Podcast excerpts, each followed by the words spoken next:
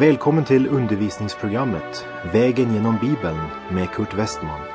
Och på denna vandring genom Bibeln befinner vi oss nu i tredje Mosebok. Slå gärna upp din bibel och följ med. Programmet är producerat av Norea Radio.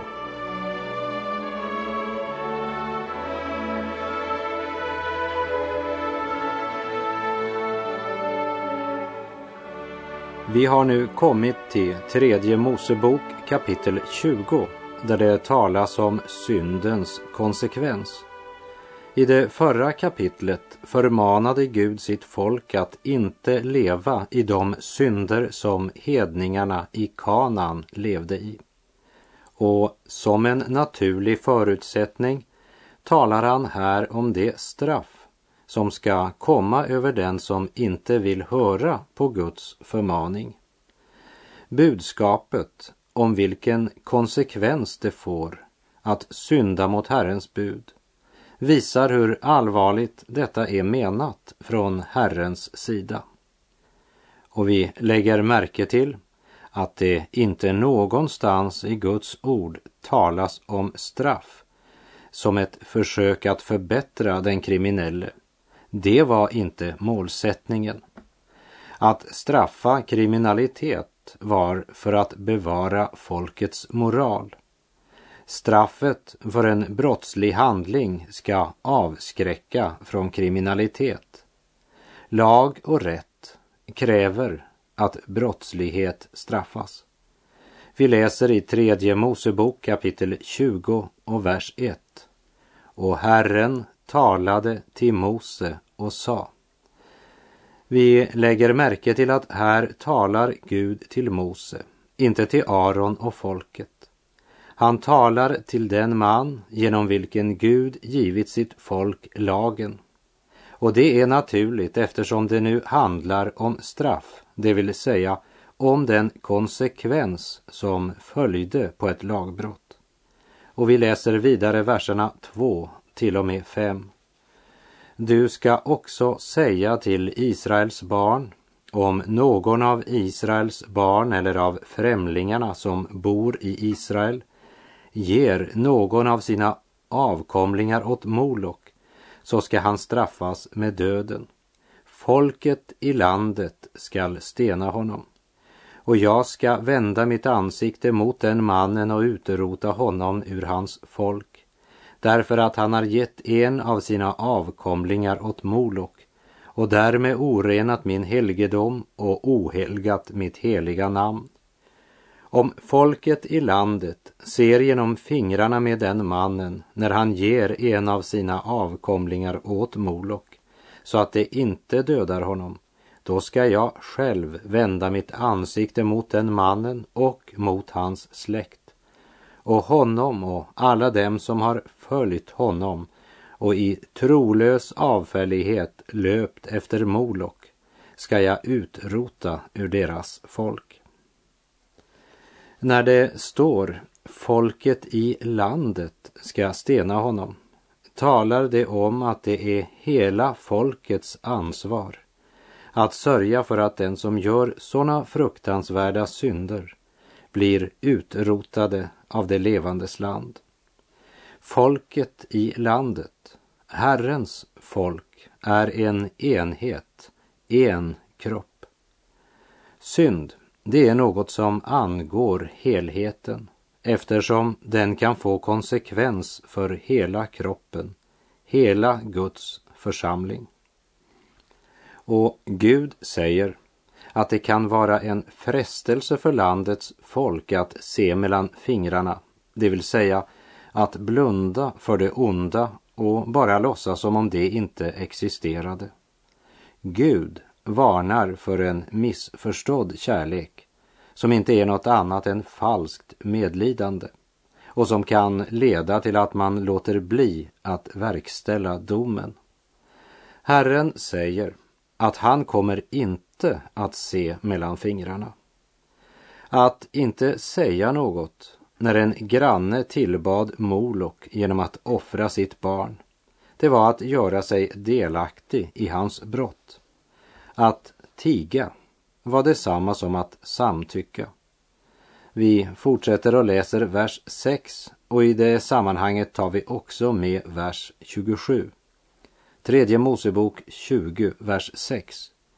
Och om någon vänder sig till andar som talar genom besvärjare eller spåmän för att i trolös avfällighet löpa efter dem, så ska jag vända mitt ansikte mot honom och utrota honom ur hans folk.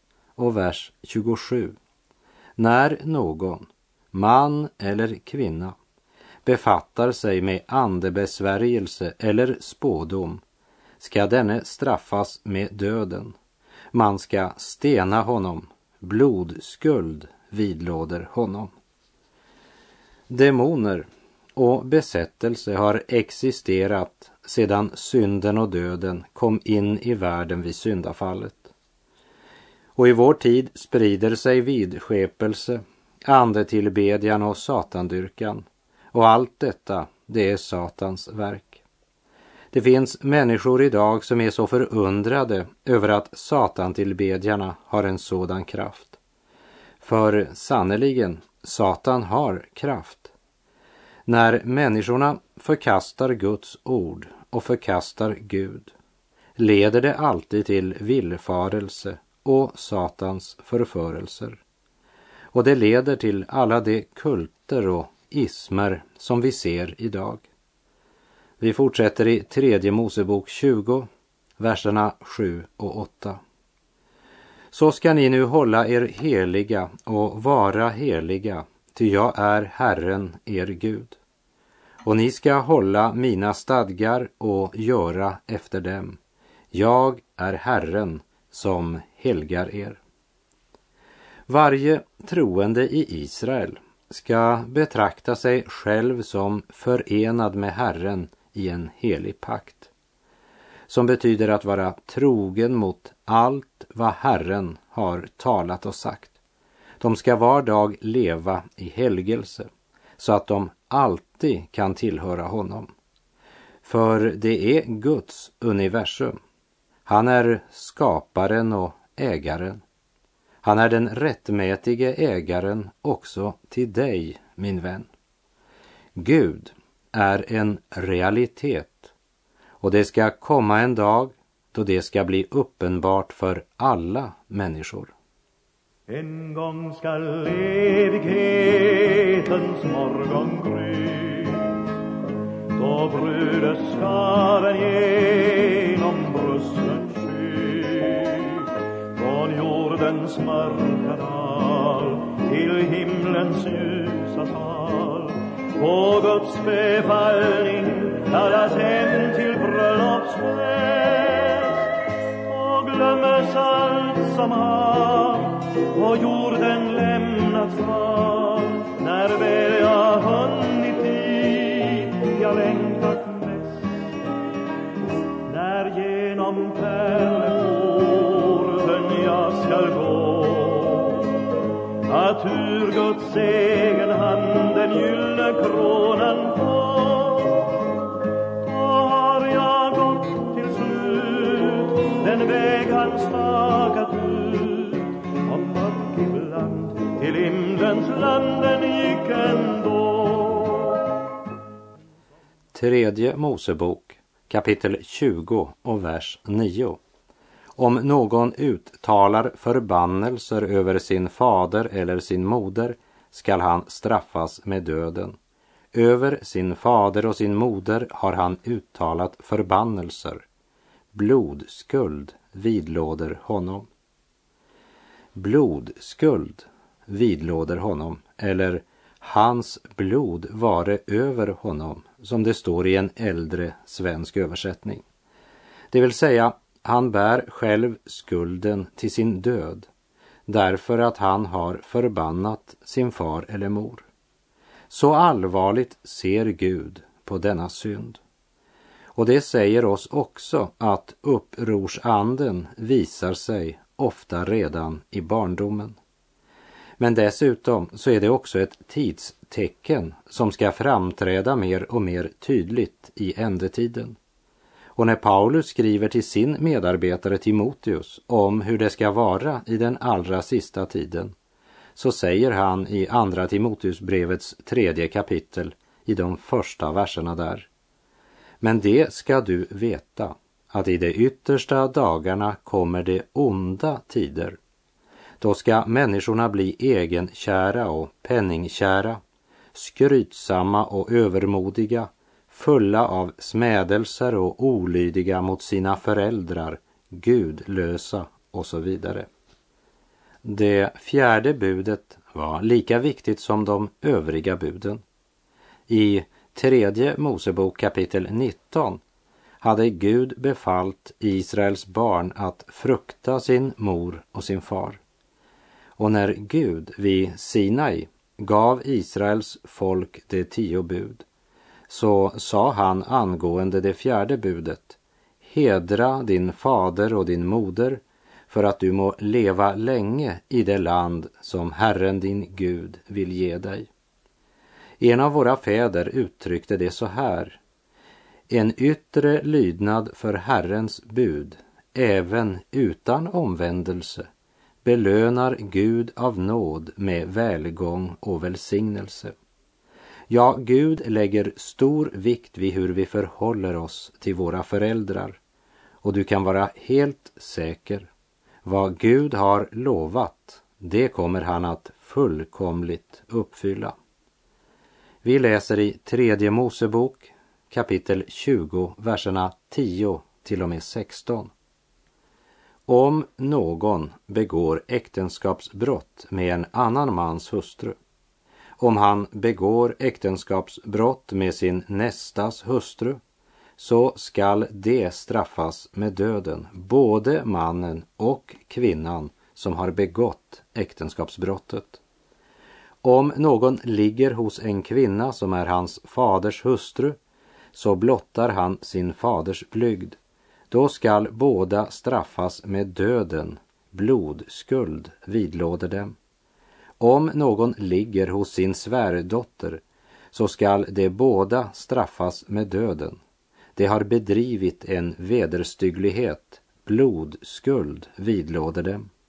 Om en man ligger hos en annan man som man ligger hos en kvinna, så gör de båda en styggelse. De ska straffas med döden. Blodskuld vidlåder dem. Om någon till hustru tar en kvinna och dessutom hennes moder så är det en skamlighet. Man skall bränna upp både honom och dem i eld för att inte någon skamlighet må finnas bland er. Om en man beblandar sig med något djur så ska han straffas med döden och djuret ska ni dräpa. Om en kvinna rör vid något djur och beblandar sig med det så skall du dräpa både kvinnan och djuret. Det ska straffas med döden, blodskuld vidlåder dem. Om och om igen så säger Herren Gud, blodskuld vidlåder dem. Så allvarligt ser Gud på detta. Sexuella synder har förorsakat att de mäktigaste imperier har fallit i grus. Och genom sexuella synder har många stora män blivit krossade. Och på grund av sexuella synder och droger har många familjer lidit skeppsbrott. Ja, sex och droger var orsaken till Babylons fall och till Egyptens fall. Och familjeupplösningen och omoralen krossade också det romerska imperiet. Det är allvarligt att tänka på när man ser på Sverige idag. För det var dessa synder som bringade eld och svavel över Sodom och Gomorra. Det är dessa synder som får Gud till att ge upp ett folk. Som vi kan läsa i Romarbrevets första kapitel där det står att därför lät Gud dem följa sina begär och utelämnade dem åt orenhet och så vidare, som det står i Romarbrevet 1. I nytestamentlig tid, när de skriftlärda och fariseerna kommer till Jesus med en kvinna som ertappats i äktenskapsbrott och säger hon har gripits på bar gärning i äktenskapsbrott. I lagen har Mose befallt att sådana skall stenas. Jesus, vad säger nu du? Vi ska ta oss tid att läsa verserna 3 till 11 i Johannes kapitel 8 och noga lägga märke till att Jesus ursäktar inte synden. Han förlåter den och säger Gå och synda inte mer. Johannes 8, verserna 3 till 11. De skriftlärde och fariseerna kom då dit med en kvinna som ertappats i äktenskapsbrott. De ställde henne framför honom och sa Mästare, den här kvinnan togs på bar gärning när hon begick äktenskapsbrott. I lagen föreskriver Mose att sådana kvinnor skall stenas. Vad säger du? Detta sade de för att sätta honom på prov och få något att anklaga honom för. Men Jesus böjde sig ner och ritade på marken med fingret. När de envisades med sin fråga såg han upp och sa Den av er som är fri från synd ska kasta första stenen. Och han böjde sig ner igen och ritade på marken. När de hörde hans svar gick de därifrån, en efter en. Det äldste först och han blev ensam kvar med kvinnan framför sig. Jesus såg upp och sa till henne, Kvinna, vart tog det vägen? Var det ingen som dömde dig? Hon svarade, Nej, Herre. Jesus sa, Inte heller jag dömer dig. Gå nu och synda inte mer. När vi läser det här så låt oss ödmjukt bedja den helige Ande att hjälpa oss att se det fantastiska privilegiet vi har. Vi som får leva i nådens tidshushållning. Där Jesus, Guds lam, ställer sin egen offerdöd på Golgata mellan denna synd och kvinnan som ertappats i äktenskapsbrott. Jesus lägger sitt eget liv som ett offer mellan den avslöjade syndaren och den rättfärdige helige Gud. Men låt oss inte glömma hur mötet med kvinnan som gripits i äktenskapsbrott slutade. Deras möte avslutas med Jesu ord. Gå och synda inte mer.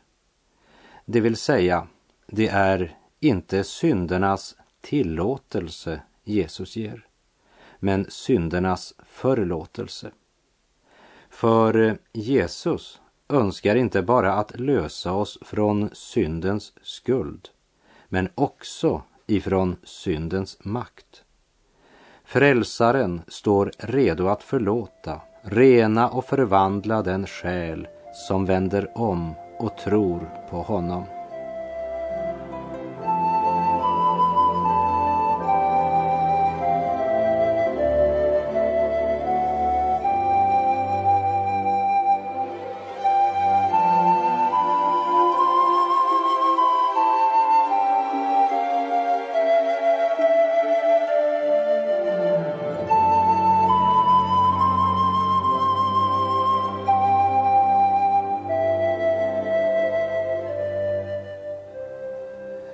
Tredje Mosebok kapitel 20, verserna 17 till och med 21. Om någon tar till hustru sin syster, sin faders dotter eller sin moders dotter och ser hennes blygd och hon ser hans blygd, så är det en skamlig gärning och det skall utrotas inför sitt folks ögon. Han har blottat sin systers blygd. Han bär på missgärning. Om någon ligger hos en kvinna som har sin månadsrening och blottar hennes blygd genom att han avtäcker hennes brunn och hon blottar sitt blods brunn så skall de båda utrotas ur sitt folk. Du ska inte blotta din moders systers eller din faders systers blygd. Ty den som gör så avtäcker sin nära blodsförvants blygd. Det kommer att bära på missgärning. Om någon ligger hos sin farbroders hustru så blottar han sin farbroders blygd. Det kommer att bära på synd, barnlösa skall det dö. Om någon tar sin broders hustru så är det en oren gärning. Han blottar då sin broders blygd. Barnlösa skall det bli. Incest, vare sig det var med en halvsyster eller helsyster, var strängt förbjudet. Och straffet var offentlig avrättning inför sitt folks ögon, som det står i vers 17. Det vill säga, de ska straffas på ett sådant sätt att det blir till varning för andra.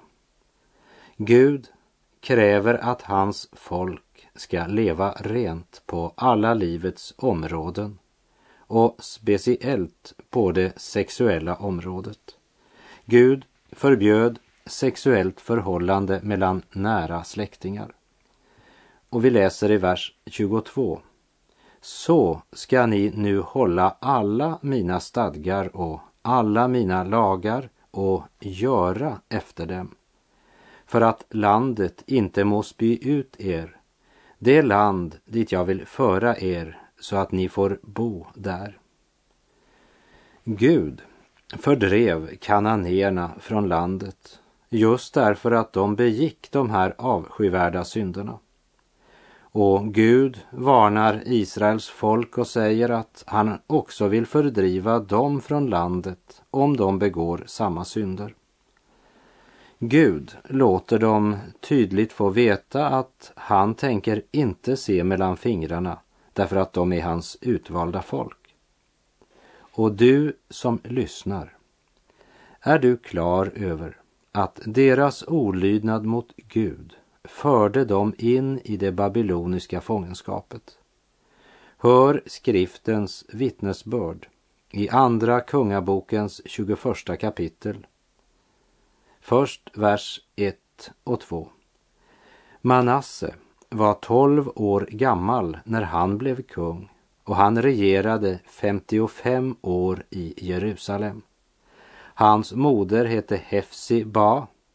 Han gjorde vad ont var i Herrens ögon efter den vederstyggliga seden hos det folk som Herren hade fördrivit för Israels barn. Och så i Andra Kungabok 21, vers 6. Han lät också sin son gå genom eld och utövade teckentyderi och svartkonst och skaffade sig andebesvärjare och spåmän och gjorde mycket som i Herrens ögon var ont så att han förtörnade honom. Och i Andra Kungabok 21, 9. Men de lyssnade inte till detta och Manasse förförde dem så att det gjorde mer ont än det folk som Herren hade förgjort för Israels barn. Och Herrens ord blev fullbordade. Israel kastades ut av Kanan, löfteslandet, och hamnade som fångar i Babel. Och mer än en broder eller syster som blivit omvänd till Gud och som börjat vandringen mot livets land blev stilla och obemärkt snärjd in av den ena efter den andra av syndens trådar och kom så med sitt liv på nytt in under Babels fångenskap. Synden tog överhand i deras liv. De blev syndens trälar. Vi läser i tredje Mosebok 20, verserna 23 och 24. Och ni ska inte vandra efter det folks stadgar som jag vill fördriva för er. Ty just därför att de har bedrivit allt sådant har jag blivit led vid dem. Och därför har jag sagt till er, ni ska besitta deras land, ty jag ska ge er det till besittning, ett land som flyter av mjölk och honung.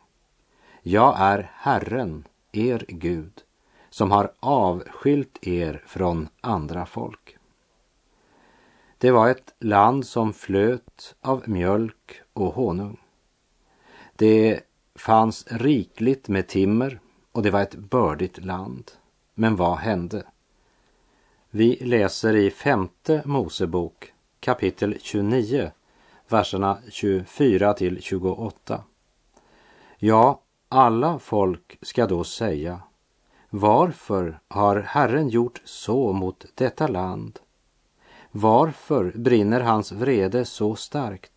Och man skall svara, därför att det övergav Herrens, sina fäders Guds förbund, det som han slöt med dem när han förde dem ut ur Egyptens land.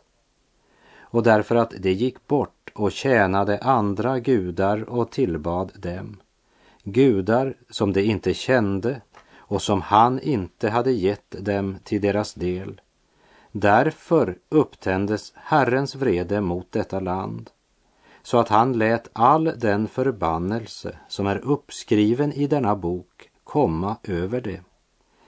Ja, därför ryckte Herren dem upp ur deras land med vrede och harm och stor förtörnelse och kastade dem bort till ett annat land så som nu har skett.